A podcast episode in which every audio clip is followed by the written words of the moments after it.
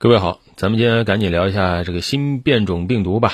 啊，昨天很多媒体都刷屏了，说迄今为止最凶猛的新冠病毒变种，现在正在非洲国家啊，像博茨瓦纳呀、南非啊正在蔓延，然后它肯定会扩散到世界其他地方的。你像香港好像就已经有一例了，看的人这这人心惶惶啊。现在世界卫生组织也围着它赶紧开会啊，说这个叫引发忧虑的变异毒株。所以不是世界卫生组织叫它最凶猛啊，叫引发忧虑啊。最凶猛是部分专家判断的，像当时的这个德尔塔啊，再包括这阿尔法、贝塔、伽马，其实也都曾经被世界卫生组织列为引发忧虑的变异毒株。意思是什么呢？这个东西啊要当心，要警惕。但是呢，还有个潜台词，就是它到底怎么样，我们还不清楚。然后呢，给它起了个新名字啊！一开始外界猜是不是叫纽啊？现在看样子还是希腊字母奥克米戎。唉，上学的时候就不喜欢记那个希腊的字母，没想到这这一把年纪了啊，现在挨个挨个让你熟悉希腊字母，你敢不熟悉吗？啊，不熟悉要你命啊！那现在呢，很多国家就开始紧急行动起来啊，主要行动呢就是禁飞呃南非以及包括周边一些邻国的航班啊，很多国家都行动起来了。那么它这个扩散到底现在是什么样呢？主要是在南非新增的病例里，目前来看九成以上全是这个新的奥克米戎变种病毒引发的病例。也就是说，在当地的这种病毒啊变异病毒的竞争中，奥克米戎占到了上风，把其他的都给挤开了。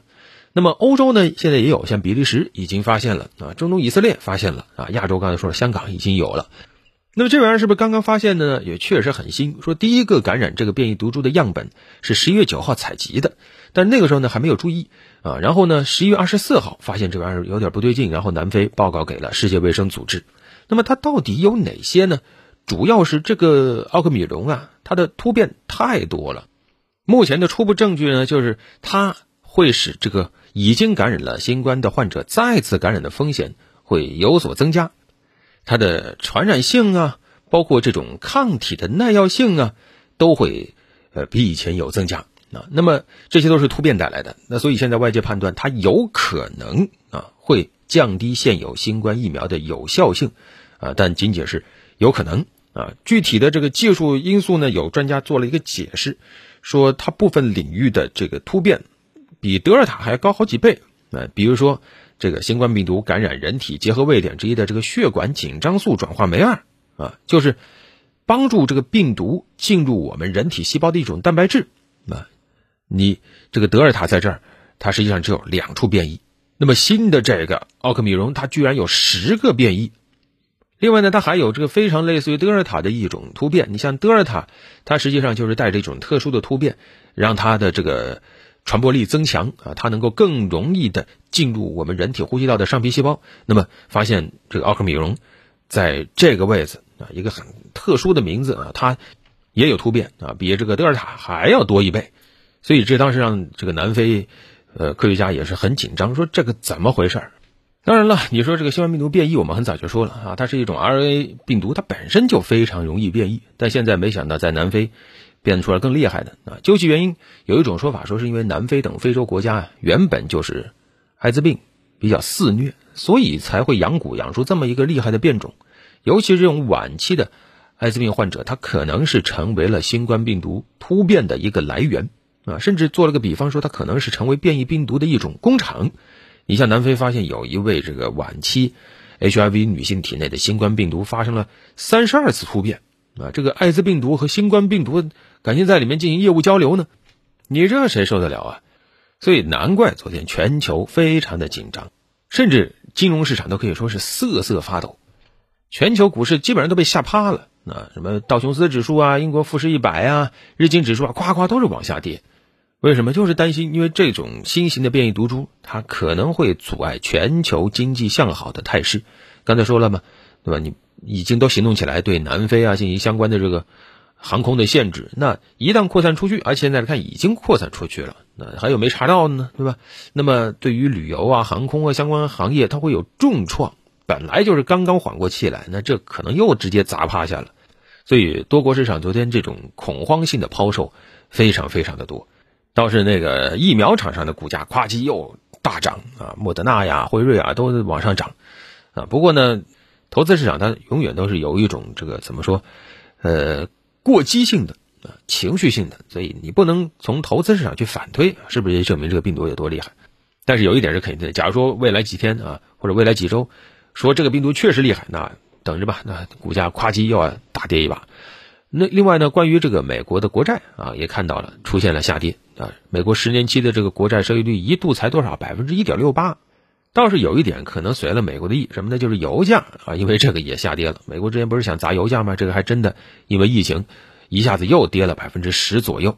但是很可惜，美国砸油价是为了保供应链，但是如果是因为疫情把油价砸起来，那供应链只会更糟糕。当然了，我们现在呢，我们还是要冷静啊。首先强调什么呢？就是这个病毒确实，呃，它是引发忧虑的。但是刚才也说了，不代表着它已经就查证了，它真的是身怀绝技啊等等。